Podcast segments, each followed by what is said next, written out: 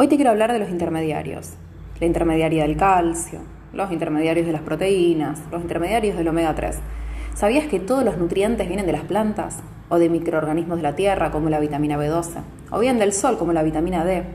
Nosotros somos animales que tenemos una serie de nutrientes esenciales que incorporar. Puede ser el caso de los aminoácidos esenciales que no producimos y tenemos que comer, al igual que el resto de los animales, siendo su fuente las plantas. Al igual que la vaca saca el calcio de los vegetales, al igual que el pez saca el omega 3 de las algas. Saquemos del medio a los intermediarios, evolucionemos.